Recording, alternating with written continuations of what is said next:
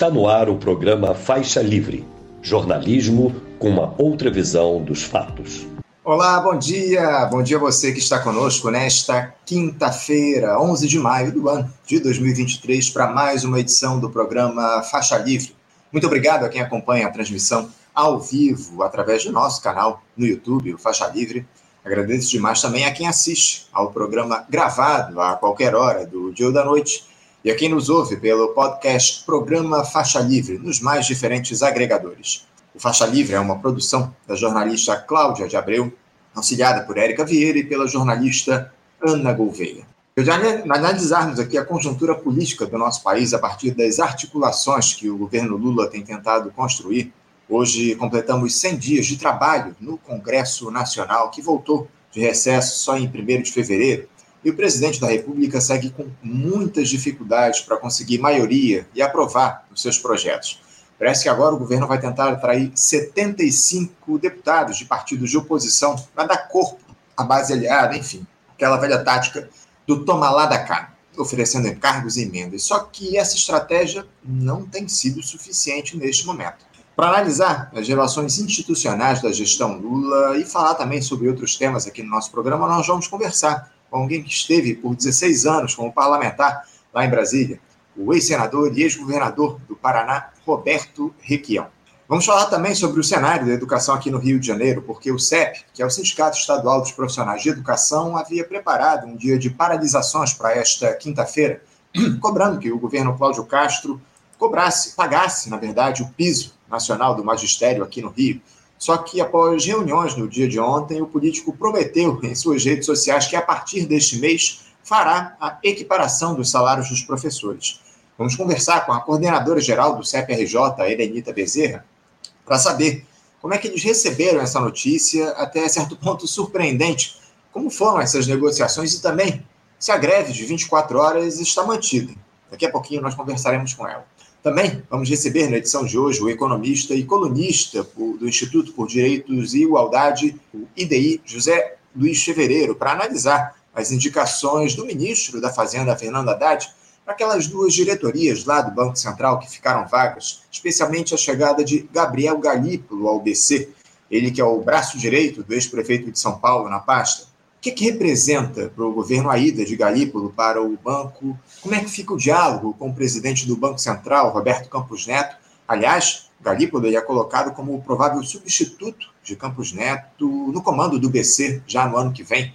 E também a possibilidade de termos uma queda mais rápida na taxa de juros no país a partir dessa posse do Galípolo na diretoria do BC.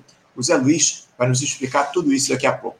Fechando a edição de hoje, eu vou conversar um representante do Fórum das Entidades Nacionais de Servidores Públicos Federais, o FONASEF, Fabiano dos Santos. Ele que vai comentar essa declaração do presidente da Câmara, Arthur Lira, dada lá dos Estados Unidos, de que a PEC 32, a malfadada reforma administrativa, estaria pronta para ser votada em plenário na casa. Texto que era dado como superado pelos servidores federais a partir desta gestão Lula e traz uma série de prejuízos para o funcionalismo no país um ataque frontal ao serviço público. Fabiano vai nos dizer como o FONASEF recebeu essa notícia e o que, é que as entidades que conjugam servidores vão fazer para reagir a essa verdadeira ameaça do presidente da Câmara dos Deputados. Já já, aqui no programa. Uma edição quente no dia de hoje, aqui no Faixa Livre, apesar do friozinho que faz no Rio de Janeiro. E eu começo saudando, sem perder tempo, o ex-senador e ex-governador do Paraná, Roberto Requião. Senador Roberto Requião, bom dia. Bom dia, Anderson. Um prazer bater um papo com você. Prazer é nosso, senador, mais uma vez conversar com o senhor aqui no nosso programa. Muito obrigado por ter aceitado o nosso convite. Requião, esse início de governo Lula ele anda aí um, um pouco confuso, porque a, a, gente conversou aqui no programa naquela semana após ataques do 8 de janeiro, ainda no calor dos fatos, início de gestão, enfim. Só que agora, com um pouco mais de quatro meses no cargo, Parece que o petista enfrenta aí uma série de problemas, porque não bastasse essa extrema-direita que faz de tudo para promover o caos no país, o próprio governo não se entende diante de tantos setores que querem ser atendidos a partir dessa ampla aliança. Eu queria saber de você, começar sabendo de você o seguinte, Requião, na tua avaliação, falta comunicação, falta articulação, por que tanta bateção de cabeça nesse início de governo, Requião? Anderson, Nós precisamos entender em profundidade o que a equipe econômica está pretendendo fazer no Brasil. Eu conheço pessoalmente o Haddad. Uhum. Não é um picareta político, sério. Eu acho que está cometendo alguns equívocos. É claro que está havendo um problema tremendo, mas vamos tentar entender o que, é que o governo está pretendendo fazer. Eu acho que, de certa forma, eles raciocinam em cima daquele exemplo da recuperação da Alemanha, com Horace Griller e Arma Schacht, que era o condutor da política alemã. O que é que o Schacht fez na Alemanha? Ele, de um momento para outro, acabou com a remuneração do capital financeiro, reduziu praticamente a zero. Então, os donos do dinheiro, e, e, e no Brasil isso é muito interessante, porque o, a dívida pública é interna, não é, não é investidor externo, ela é praticamente é, interna de, de investimentos de, de, brasileiros, de fundos nacionais. Então, o Chachi criou uma moeda não moeda que era remunerada à época, e era uma bela remuneração para a época de 4,5%. E esse pessoal que não tinha mais remuneração do capital vadio no mercado financeiro foi convidado a investir no desenvolvimento da Alemanha, com a garantia de rentabilidade de 4,5%. Então ele deu uma alavancada, tirou a Alemanha da crise e deu, inclusive, a possibilidade para as estrepolias do bárbaro, do, do, do terrível Hitler e o avanço do nazismo. Mas tudo se suportou na recuperação da Alemanha. O que, que eu acho que o Haddad quer fazer hoje? É uma coisa muito parecida com isso. O Haddad quer derrubar o investimento no capital financeiro, ele quer derrubar radicalmente a taxa de juros no Brasil. E, através do PPP, da parceria público-privada, ele quer estimular que esse capital se dirija a investimentos produtivos e de infraestrutura no país. Então, é muito parecido com o que fez o Yad Mashach na Alemanha. Mas, porém, todavia, contudo, eles estão esquecendo de que setores estratégicos da economia têm que estar na mão do Estado. Eles não, não têm mais o controle sobre a política de preços e tudo mais. A nossa inflação é a inflação de preços administrados. Eu acho que aí está o erro. Por exemplo, aqui no Paraná, o Lula me aparece numa entrevista com o Rato, na verdade ele era simplesmente um coadjuvante, entrevista sentadinho na mesa, encolhidinho, e o Ratinho dizendo que ia fazer o pedágio mais importante do mundo, com um novo modelo e tal. Esquecem de uma coisa, num investimento estratégico como o pedágio, não há investimento privado. Por que não há investimento? Porque tudo é pago pela tarifa. O pessoal ganha a concorrência, a tarifa vai financiar os investimentos, mais do que os investimentos, o lucro fantástico de preços absurdos que vão impedir o desenvolvimento do Estado. Vão prejudicar as indústrias, o comércio, vão prejudicar as pessoas. Então, é um erro. Os setores estratégicos não podiam ser assim. Mas o desejo deles está bem claro, Anderson: reduzir radicalmente a taxa de juros e fazer com que esses gananciosos investidores privados, donos do capital vadio que não produz nada, se dirijam a atividades produtivas. É um arremedo da política alemã do Yarmachach, mas com limitações, porque eles estão jogando dentro do capitalismo. Não há nenhuma intenção de estatizar de novo a Eletrobras, a Petrobras, nada disso. Eles estão jogando este jogo do, do, do capitalismo absoluto. Agora, por outro lado, o Lula tem ideias muito interessantes a favor da multipolaridade, a favor da, da, da supressão da hegemonia absoluta do dólar no mundo. São coisas interessantes e muito mal explicadas. A operação no Congresso está paupérrima, ridícula. O Lula devia colocar com clareza o que ele quer. E eu tenho certeza. A minha visão, eu já disse no seu programa aqui algumas vezes, no nosso Faixa Livre, que é a do Gramsci. Não existe o canalha absoluto. Se o Lula colocasse com clareza as suas ideias e corrigisse essas distorções que acabam consagrando a privatização de empresas estratégicas, o Berkovitz hoje é, no Twitter deixa muito claro isso nas suas intervenções. O que eles querem é consolidar a privatização. É um erro isso. nas estratégicas é um erro. Mas essa ideia de diminuir os juros para forçar com que o capital financeiro se transforme num capital produtivo, avançando no país, não é ruim. Mas há o equívoco, o equívoco da privatização dos setores estratégicos. É isso que está acontecendo. O pessoal reclama do Berkovitz no Banco Central. Eu não reclamo, não. Ele está dentro dessa visão. Baixar os juros, sim, para favorecer a mobilização do capital vadio em capital produtivo. Então, por outro lado, eles estão completamente desarticulados. Por exemplo, a fake news. É, é uma ideia, a lei da fake news, muito boa. Tem que resolver isso. Você veja, essas plataformas internacionais estão jogando a favor do capital financeiro.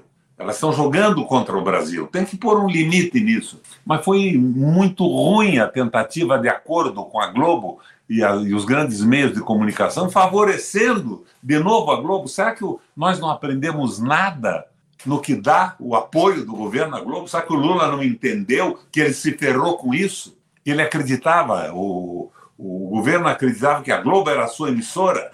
Uhum. E a Globo promoveu a desmoralização da política, a derrubada da Dilma e a cassação. Então, eu acho que falta uma abertura e uma proposta clara e correção dessa proposta. A ideia deles é baixar o juro e forçar que o capital vadio se transforme em capital produtivo através das PPPs. Mas esquecem que empresas estratégicas e preços administrados vão liquidar com a possibilidade de crescimento do país. E esse PPP que fizeram aqui no Paraná, traindo todas as nossas propostas de campanha. Quando eu digo nossa, eu fui candidato a governador para ajudar o Lula e derrotar o Bolsonaro. Era minha, do Lula, da base do PT, tudinho. São erros, mas não querem discutir nada. E a articulação com o Congresso e a falta de clareza no projeto econômico estão atrapalhando tudo. Está uma furdunça, uma bagunça, uma fusarca.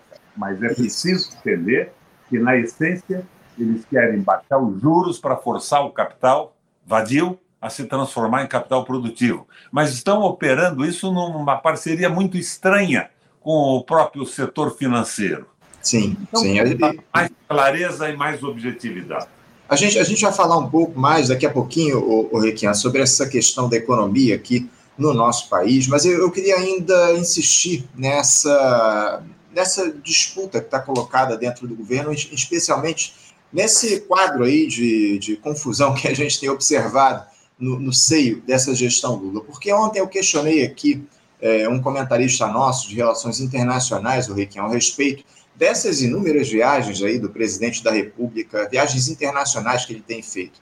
Uh, não estaria faltando Lula ficar um pouco mais no país, o Requião, para ele mesmo conduzir essa articulação política? Porque parece que o presidente ele pediu lá ao ministro de Relações Institucionais, o Alexandre Padilha, para que ele cobrasse votos no Congresso Nacional dos partidos que têm ministérios no governo. Mas há reclamações aí na demora da liberação de emendas para os parlamentares. Agora, a tentativa parece que é atrair 75 parlamentares da oposição para a base, oferecendo cargos e emendas, especialmente deputados do Nordeste, onde eles têm lá maiores dificuldades com o PT. É, eu queria que você falasse um pouco a respeito de quem seria o culpado por essa desarticulação. É o Padilha? É, de repente, o Rui Costa, que é o ministro-chefe da Casa Civil? Talvez o próprio Lula?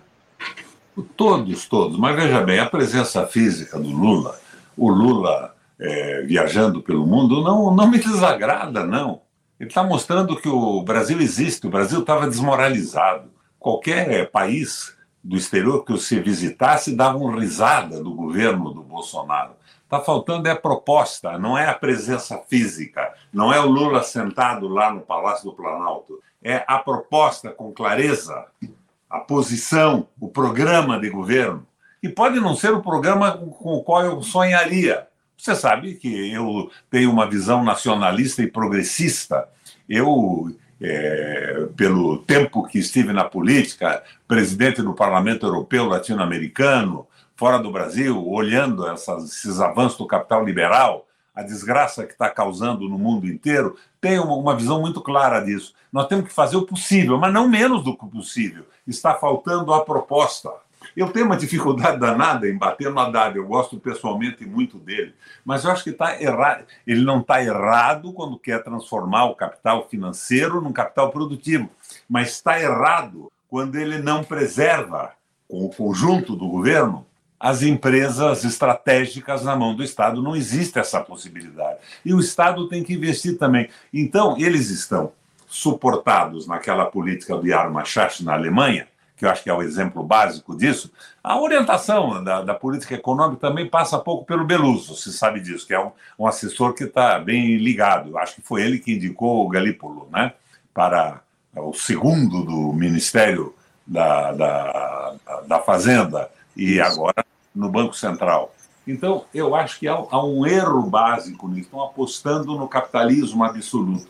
Parece aquela ideia do marxismo primitivo só pode haver a mudança com a vitória absoluta do capitalismo. Eu, eu acho que é uma bobagem mas não há um erro base e não há uma canalice do Ministério da Economia. Agora há uma incompetência absoluta na articulação, na falta de proposta e na articulação. Ao invés de uma proposta clara de desenvolvimento, vamos fazer isso, eles estão tentando comprar o Congresso. É aquela velha história da emendinha comprando um aqui, um ali, sem que seja colocado com clareza uma proposta. Por exemplo, o Lula foi muito claro em relação aos juros altos. Ele falou várias vezes e o Brasil hoje acho que 90% sabe que isso é um absurdo. Mas tem que entender por que querem baixar o juro. Querem baixar o juro para que o capital financeiro se transforme num capital produtivo e não no capital vazio. Então há um erro muito grande de condução. E ao lado disso, um desprezo absoluto pelos nacionalistas e progressistas que fizeram parte desse governo. Eles têm uma aliança e têm ministros que são absolutamente ridículos do meu ponto de vista. 37 ministérios, ministério demais, o identitarismo funcionando, tudo é bacana. É, é, um, é um processo civilizatório da evolução do mundo, da evolução do Brasil. Mas veja o que deu com o Boric lá no Chile, essa brincadeira. Né? Desastre, desastre absoluto. Agora, o Requião é contra isso? Eu comecei como governador do Paraná política de cota, mas de repente eu vejo aí líderes do PT dizendo agora estamos colocando um negro, o primeiro negro no Copom. Que se me dá se é negro, se é branco, se é descendente de italiano, de alemão, de japonês. Eu quero saber qual é a posição dele, como ele vai votar no Copom. Essa bobagem identitária vai nos levar a um fracasso total. Então tem que ser colocado com mais clareza e articulação. Agora, a aliança com a extrema-direita me causa engulho. Fico simplesmente horrorizado. Aí aqui no Paraná está um horror. Eu vi a entrevista do Ratinho falando, do Ratinho hum. não, filhote do, do, do Renan, Isso. falando, o Lula mostrou seu republicanismo, fez uma aliança com o Ratinho. Que besteira é essa? Vamos investir 55 bilhões de reais nas rodovias do Paraná em 30 anos, mas vão faturar 180 a 180 bilhões de lucro para os empresários, com tarifas que vão prejudicar o desenvolvimento do Estado e manter a inflação lá em cima. Parem de dizer besteira. Eu acho que o Beluso não é capaz de raciocinar de uma forma errada. Eu conheço bem o Beluso, é sério, bacana. O Haddad é um cara sério, mas há um equívoco na condução disso. Uhum. Empresa estratégica tem que ser pública. A Alemanha estatizou o sistema energético, a França estatizou o sistema energético, Londres e, e, e Paris estão estatizando o sistema de saneamento básico e de água, e nós estamos no sentido contrário. É claro que o Lula ganharia aquilo no Congresso, não comprando, mas mobilizando. O Congresso não é feito só de canalhas, isso é uma brincadeira, é uma ficção. Tem que colocar uma proposta que mobilize as pessoas. É, é o que a gente, é o que a gente, Requião, tem, tem se colocado aqui já há bastante tempo nesse sentido, né? na necessidade do Lula é, atuar com o povo brasileiro. Essa é a grande questão. E isso, infelizmente, a gente não tem observado ao longo desses últimos meses. Na verdade, a gente. Mas observamos isso na questão do juro. Sim, sim, sim. Mas, só que, inclusive, aproveitando que você citou isso, eu ia trazer um pouco mais para frente, o Requião. É, o Lula, por um lado, ele ataca aí a, a política do, do, Banco Central de juros com muita razão, evidentemente. Mas, por outro lado, Requião, não dá para a gente questionar essa, esse arcabouço fiscal que o Haddad aí está promovendo, um arcabouço fiscal que limita os gastos públicos no nosso país e deixa o, o Brasil dependente do investimento privado. E, esse, essa tática já não dá certo aqui no Brasil há muitos anos, né, o Requião? Eu queria que você aproveitasse e falasse sobre isso. É muito claro. O Haddad está suportando naquela política que recuperou a Alemanha de transformar o capital financeiro em capital produtivo, mas ao mesmo tempo ele está fazendo o jogo do Estado mínimo. Eles querem liquidar, eles não entenderam que o Estado tem que dominar os setores estratégicos, tem que comandar a economia. E a iniciativa privada tem que funcionar, claro que tem que funcionar. Mas com os setores estratégicos na mão de grupos econômicos, isso vai ser um, um desastre completo. Dá uma olhada no que está acontecendo na França, no que está acontecendo na Alemanha, do que está acontecendo no mundo. Dá uma olhada em como os Estados Unidos emitem moeda. E agora está muito mais fácil para nós, porque na época do Chash, o dólar estava comandando tudo, como até antes, ontem e antes de ontem, comandava no mundo, mas agora com essa reação da China e da Rússia, o dólar está perdendo a hegemonia absoluta. E o poder americano não se suporta mais tão pouco no dólar, se suporta no poderio militar. Mas isso vai jogar a favor da multipolaridade. E eu não estou dizendo a você que nós temos que ser inimigo dos Estados Unidos, não. Nós temos que ser amigos do Brasil. E nem temos que nos subordinar às ideias do BRIC e, a política externa absoluta da, da China a China tem 1 bilhão e 600 milhões de habitantes, ela tem que alimentar, ela tem uma política interna, nós temos que ter a nossa. E nós não temos. Essa história de diminuição do Estado, a política do arcabouço é a continuidade da política do Guedes. Não há dúvida alguma disso. Então, você veja, eu vejo um acerto nessa tentativa de transformar o capital financeiro em capital produtivo e vejo uma bobagem monumental nessa política de Estado mínimo, que não existe no mundo mais o orçamento funcional, a emissão de moeda para financiar o desenvolvimento ao lado disso seria bacana. Na Alemanha, criaram aquela moeda não moeda, né, com a garantia de, um, de, um, de, uma rentabilidade da época, que se não me engano era de 4,5, que para a época era fantástico. Tanto que todo mundo entrou naquilo e a Alemanha levantou. Então, nós temos experiências de economia para olhar no mundo inteiro. Os fracassos e os sucessos da política americana com, com o orçamento funcional, emitindo moeda, o, a política da China, a política de outros países, onde deu certo, onde não deu, a história da dívida, da, da, dívida pública, que no Japão é uma monstruosidade, nos Estados Unidos é outra monstruosidade. Nós temos facilidade de entender isso. Eu coloquei no ar outro dia uma entrevista que eu fiz num, num, num desses sites de som apenas. Era eu e o, e o e o Zé, e o Zé Dirceu lá atrás. Eu coloquei com clareza essas ideias. Nós temos que olhar o que acontece no mundo.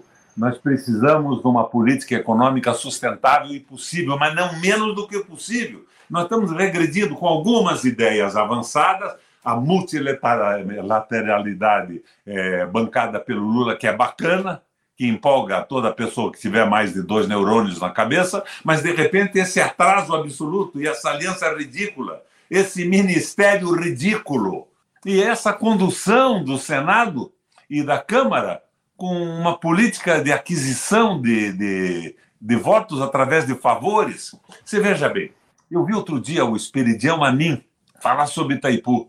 Você sabe que o, a tarifa, o megawatt força em Itaipu, chama-se megawatt força porque depois ele tem o preço do transporte feito pela Eletrosul deve estar entre 10 e 11 dólares, 11. Puseram 16 e pouco para que Itaipu terá um lucro de 1 bilhão e 600 milhões de reais. Daí vai o Enio Verde, que foi meu secretário do Planejamento no Paraná, no meu governo, e diz o seguinte: nós vamos investir nos 390 municípios do Paraná. O que, que é isso? Vai aumentar o custo da energia elétrica no Brasil para fazer uma estrada vicinal no município e segurar a, a garantia eleitoral de um deputado? Precisamos agir com mais inteligência. Isso está errado, é claro. E Itaipu está livre de qualquer tipo de fiscalização. Ela não é fiscalizada pelo Tribunal de Contas da União. Mas isso é uma irracionalidade. Nós estamos voltando àquela política medíocre que derrubou o governo do PT. Ô, ô eu queria aproveitar o ensejo, porque eu tenho uma mensagem aqui de um espectador nosso que eu queria trazer para discussão, para uma provocação aqui do Newton Nascimento. Ele diz aqui o seguinte: é, Requião, não é, é, com todo respeito, não é que eles não entenderam. Essa é a miséria do PT e dessa esquerda cínica que tenta manter o sistema igual e fazer alguma caridade ou esmola para os mais pobres. Eu queria que você comentasse aqui essa provocação do Newton Nascimento, por favor, Requião. É uma provocação ridícula.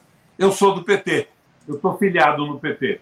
Eu não sou cínico, estou colocando as minhas opiniões, e o PT é isso. Agora tem uma cúpula no PT e tem essa aliança que está funcionando dessa maneira é, é, uma, é uma posição muito pouco inteligente do Milton Nascimento tentar generalizar o PT. O PT, Anderson, é o único partido no Brasil ainda que tem massa, que tem povo, que tem votado, não tem mais nada. Tem é, negócios, empresas de lucros privados. Vamos valorizar o PT. Então, Sim. tem coisas que eu não gosto do PT. Me diz, por que, que você não sai? Porque eu estou tentando construir o PT entrei para participar disso. Foi o que eu tentei no PMDB, até onde deu. Quando não deu mais, eu saí. Então, não, não é entrar nessa generalização.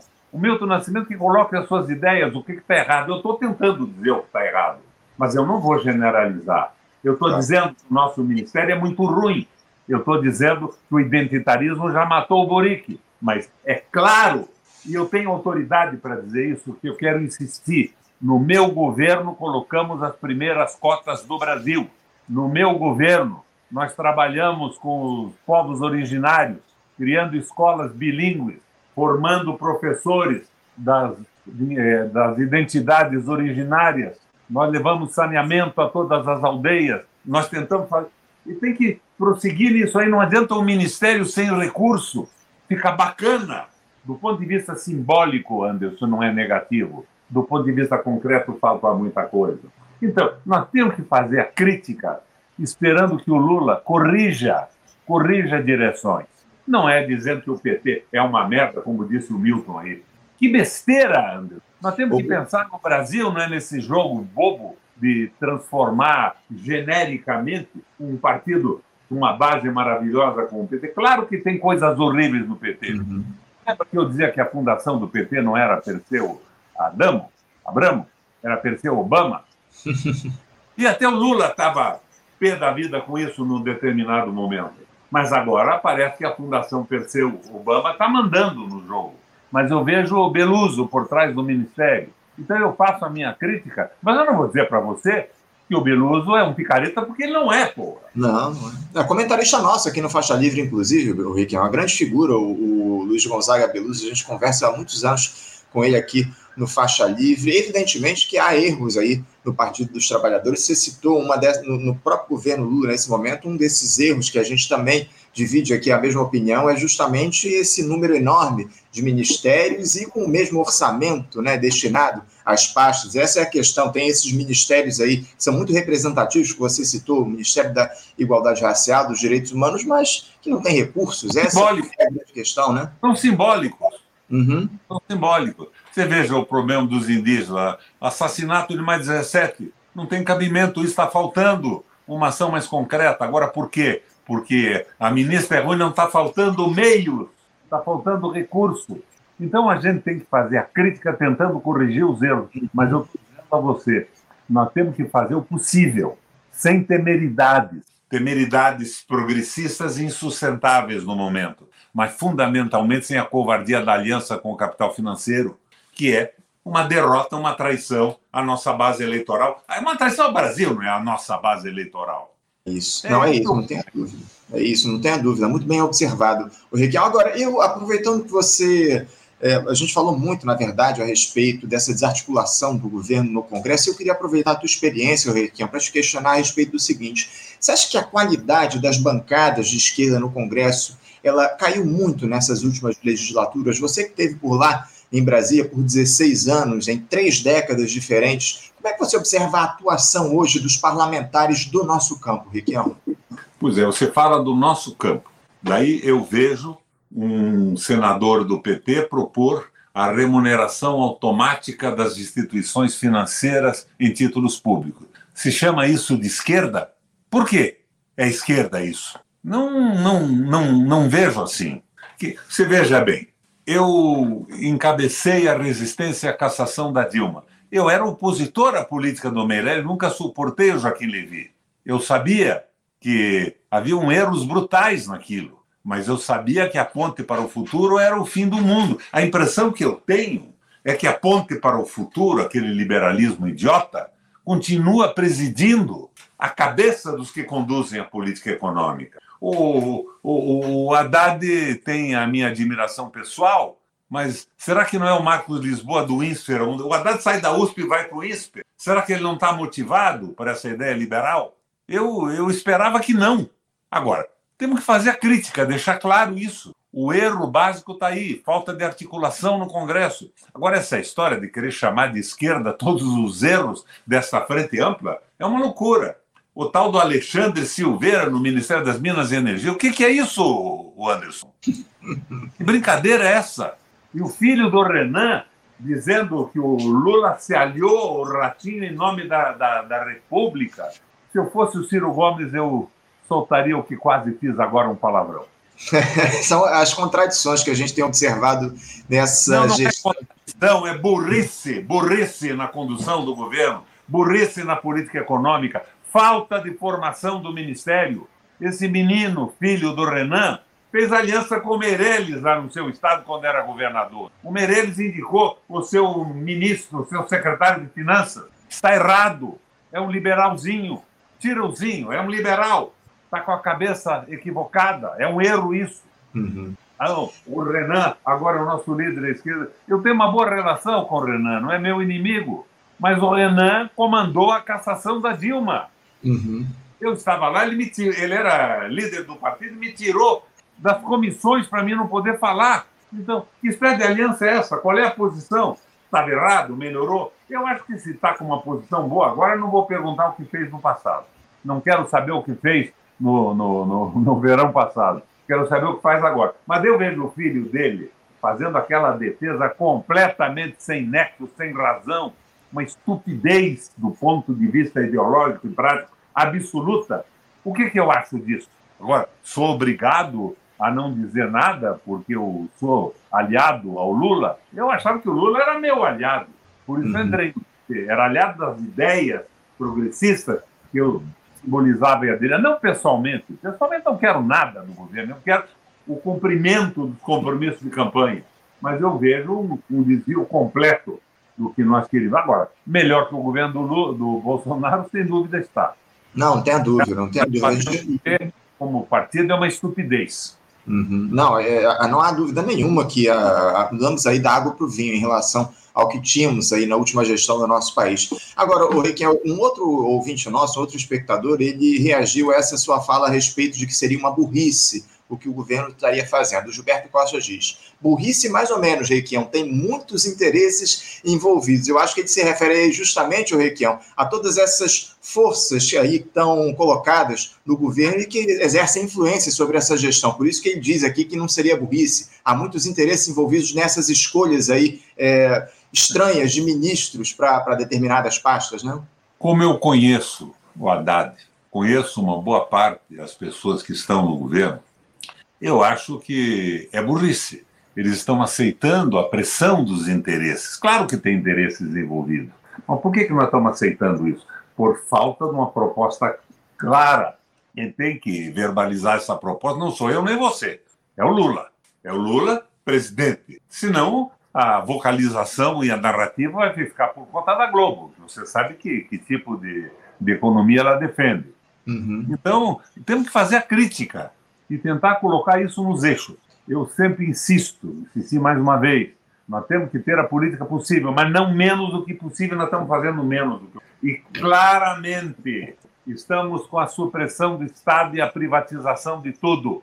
Você veja, anunciam agora 30 centavos de diminuição no preço do petróleo e, e a base irracionalmente festeja isso. O que, que é isso? O litro de diesel, segundo Siqueira, custa na saída da usina, de preço de produção, um, um, um real e vinte centavos. Como é que está sendo vendido a cinco? Vai baixar para é, seis? Vai baixar para cinco e vinte? Escolhambação, mas vão festejar isso. Por que, que o raio do Prates é o presidente da Petrobras? quando ele era o lobista da privatização. O petróleo é brasileiro, está no nosso solo. É a possibilidade que tem a Petrobras de alavancar o desenvolvimento do Brasil. A Petrobras era responsável por 80% dos investimentos feitos no país um pouco atrás. Agora é de nada, é lucro fantástico para os investidores da Bolsa de Nova York e seguimos uhum. as regras da Bolsa e a justiça norte-americana. O que, que, é isso? É um erro. É, tá, tá claro que há. Claro há, que há interesses muito... envolvidos. Claro que é interesses envolvidos. Agora, acabo com essa história de começar a festejar isso como se fosse a glória. Eu, eu não estou interessado na popularidade fantástica que o Lula possa ou não possa ter. Eu estou interessado na oportunidade que o Lula tem de retomar o desenvolvimento do Brasil e fazer com que o nosso país ocupe no mundo e na América Latina o lugar que ele pode ocupar. Que o Lula seja o melhor presidente da história da América. Mas não desse jeito. Não com essa política de redução do Estado e essa conversa mole que vão baixar 30 centavos numa gasolina que devia estar muito menos do que a metade do que custa hoje para o Brasil poder avançar. E eu não falo é. da gasolina, dos combustíveis e dos lubrificantes. A proposta que fizeram no Supremo é, em relação à Eletrobras consolida a privatização. Ela não modifica o comando. Consolida. Nós temos 43% das ações. O que é isso? Que tapiação é essa? Por que essa ilusão? Eu vou agora bater palma para isso? É, mas, o, o Requião, a, a, questão que se coloca, e eu volto ao, ao, nosso, a nossa última, ao nosso último assunto, é que esses interesses que estão colocados no governo foram construídos a partir da aliança que o Lula e o PT armou, produziu, para ganhar as eleições no ano passado, né, Requião? Agora esses interesses têm que ser atendidos, né? Esse é o detalhe, né? Anderson, me perdoa, eu vou concordar com você só em parte. Uhum. Esses interesses estavam expressos na Fundação Perseu Obama, que ela já dizia isso. Esses interesses já estavam expressos quando a campanha do Haddad propôs a mudança no programa do PT junto ao Tribunal Superior Eleitoral, aderindo ao Banco Central Independente. Não vieram de fora para dentro, eles vieram de dentro para fora, uhum. no comando no comando burocrático do Partido dos Trabalhadores. Agora, isso não me faz diminuir o Partido dos Trabalhadores, que tem gente de muita garra e muita seriedade. Você veja bem, eu estou fazendo essa crítica aqui. Veja se tem algum petista protestando contra mim. A base do PT, politizada, está pensando da mesma maneira. Agora, as bocas estão silenciadas por essa abundância de empreguinhos públicos. os deputados. Essa história do pedágio do Paraná não teve o grito de um deputado eleito do PT. Aqui no Paraná, o Requião Filho abriu a boca. O Arilson reclamou, ninguém mais abriu a boca. Por quê? Estão garantindo algumas indicações de cabos eleitorais e empreguinhos. Isso é mediocrização da política. Uhum. Um pouco mais de, de, de, de sentimento público, um pouco mais de interesse pelo país. Então, temos que continuar com a crítica. Ah, o Requião, vão te expulsar do PT. Ora, vamos ver se isso acontece. Eu estou tentando é transformar a política. Uhum. Transformar o PT no PT, não na Fundação Perseu Obama. O, o, o Requião. O... Marcos Lisboa. O, o PT, Requião, tem quadros muito valorosos dentro do partido, não há dúvidas em relação a isso. Você é um desses quadros, a gente exalta sempre aqui a tua participação no Faixa Livre e outras figuras aí que se colocam muito, muito mais à esquerda do que a atual direção do partido. O próprio Walter Pomar, que dialoga aqui com a gente no nosso programa, enfim, figuras aí que são muito valorosas e importantes para o Partido dos Trabalhadores. Mas eh, não dá para negar que a escolha que foi feita durante a campanha eleitoral pela ala majoritária, eh, aparentemente, do partido, foi justamente essa, de se aliar aos grandes interesses do nosso país. Agora, ô Requiel, vamos para a gente fechar o nosso papo, eu queria trazer mais uma questão aqui para você uh, analisar para a gente, porque diante desse quadro de confusão, digamos assim, ou de anomia da nossa esquerda, efetivamente, o senhor Arthur Lira, que é o presidente da Câmara dos Deputados, aquele aliado de primeira hora do Jair Bolsonaro, mas que foi apoiado né, pelo PT para se reeleger à presidência da Câmara, e disse anteontem que essa malfadada PEC 32, aquela que discute a reforma administrativa, então, ela estaria pronta para ser votada em plenário. Um tema que os servidores públicos aí já davam como enterrado após a derrota do Jair Bolsonaro nas urnas e que o Lira traz de volta como uma clara ameaça ao governo. Será que o Lula, de alguma forma, se arrependeu, Requião, desse apoio que ele deu ao Arthur Lira, que é um dos capatazes da alta burguesia aqui no nosso país? Não, não se arrependeu, que continua a mesma política da compra, do negócio. Veja bem, se o Lula tivesse se colocado com uma proposta clara e o Arthur Lira dissesse não, eu concordo com você, estou revendo minhas posições anteriores, eu concordo, vai ser bom para o Brasil, que se me dá que seja o Arthur Lira, o presidente da Câmara, e o, e o outro do, do, Senado, mas não tem proposta, é negócio, é balcão de negócio, é emendinha, é carguinho. Agora vão liberar é, 252 cargos, ou sei lá, ou, ou 2.500. Está ridículo isso, está medíocre, está antigo. Isso que nos levou ao fracasso tem que mudar isso. E eu falo com a autoridade de quem foi governador três vezes e não fez isso, e nem por isso perdi, fiz um governo popular consequente, bem estruturado. Não foi uma maravilha, porque o governo do Estado não pode mexer na estrutura nacional da economia, mas foi o melhor possível e sem problemas, sem comprar ninguém, com ideias, com propostas, discutindo tudo. Agora, o pessoal fica criticando a, o vestido da Janja, porque era vermelho, porque era verde. Vamos discutir a economia e falta a proposta política. Olha, o Lira, eu fui senador duas vezes, uhum. três vezes. Eu nem conhecia o Lira. Agora eu conhecia o Bill, que era o pai dele, nem sabia que ele tinha um filho lá. E o Bill era meu amigo pessoal. O Bill dizia: Requeu, você tem que ser presidente da República. Por quê? Pelas posições que eu tomava no Congresso, no Senado. Então, está faltando isso. Tá, é a mesma conversa de sempre negociar aqui, negociar ali, falta de posição. Agora, eu coloco, por que, que me marginalizaram disso tudo? Pelas minhas posições, eles querem acabar com o Estado mesmo. Uhum. Então, me tirem do PT, vamos ver como é que funciona isso. Ô, ô Requião, para a gente mudar essa política do toma lá da cá, que você muito bem critica aqui no nosso programa, me parece que a única maneira é convocar o povo para as ruas para pressionar o Congresso Nacional. Você vê hoje capacidade da esquerda de mobilizar a população. Infelizmente, o que a gente tem observado aí é só a extrema-direita conseguindo mobilizar as pessoas. Você vê alguma capacidade da esquerda mobilizar a população, indo, levando o povo às ruas aqui no nosso país? E quem deveria liderar esse processo de mobilização, na tua avaliação? O Lula. E, e veja bem, eu não estou com essa conversa ilusória de que vão mobilizar. No caso, por exemplo, da privatização da Copel, lá atrás, nós mobilizamos o Paraná.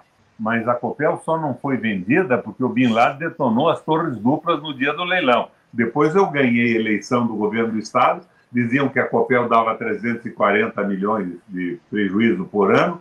No meu primeiro ano deu 1 bilhão e 400 de lucro, porque eu acabei com as falcatruas internas, com as terceirizações e com as bobagens. Eu acho que falta proposta de governo. Eu não, não, não, não, não estou nessa posição que você, de certa forma, coloca. Vamos mobilizar as ruas porque o Congresso não serve para nada o Congresso pode ser mobilizado com uma proposta clara, sustentável, não radical, ato eficiente, ato meio do ponto de vista aristotélico. Nós temos que mobilizar a partir de uma proposta. Eu tento mobilizar aqui, fazer uma reunião e o pessoal me diz: que você quer o quê? Você quer fazer um movimento na rua contra a venda da Copel, mas o Lula ainda não anulou o decreto do Bolsonaro que viabiliza e legaliza a ilegalidade do rato? Você percebe isso? Nós mobilizamos o Brasil para votar no Lula. Vamos fazer uma campanha contra o Lula agora? Fica difícil. Há um descrédito, há um desânimo. O pessoal me diz: não, vocês têm que pressionar o governo. Se o governo não toma uma atitude, para que, que nós elegemos esse governo? Para o filho do Renan e dizer que o Lula mostrou espírito republicano numa parceria com o Rato, que oficializou um pedágio que foi o maior escândalo de roubo da história do Brasil, no entender meu, do Tribunal de Contas da União, do Estado, do Ministério Público Estadual e Federal. Nós estamos começando fazendo acordo com os que roubaram para poderem participar de novo da concorrência. Como é que nós vamos mobilizar?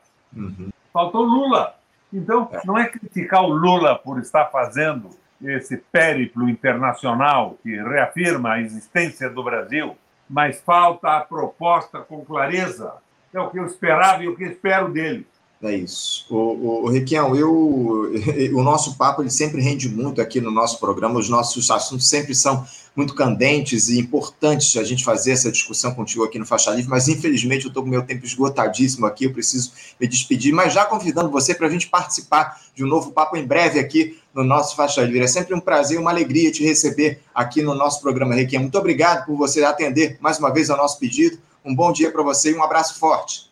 Anderson, para mim é sempre uma satisfação, uma alegria, porque o Faixa Livre, ao longo de décadas, faz política visando o interesse público. Eu não direi que vocês ou eu estejamos sempre certos, mas não existem interesses que não sejam a solidariedade, o amor pelo nosso povo e as possibilidades e o entendimento da política universal que nos mobiliza.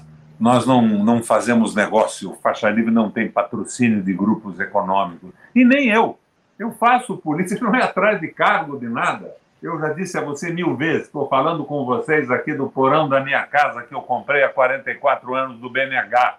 E eu fui governador três vezes, senador duas vezes, presidente do Parlamento Europeu. Faço política tentando contribuir para a melhoria do meu estado, do meu país e do mundo. Então temos que continuar nessa discussão. Agora, nós não vamos mobilizar o povo, não.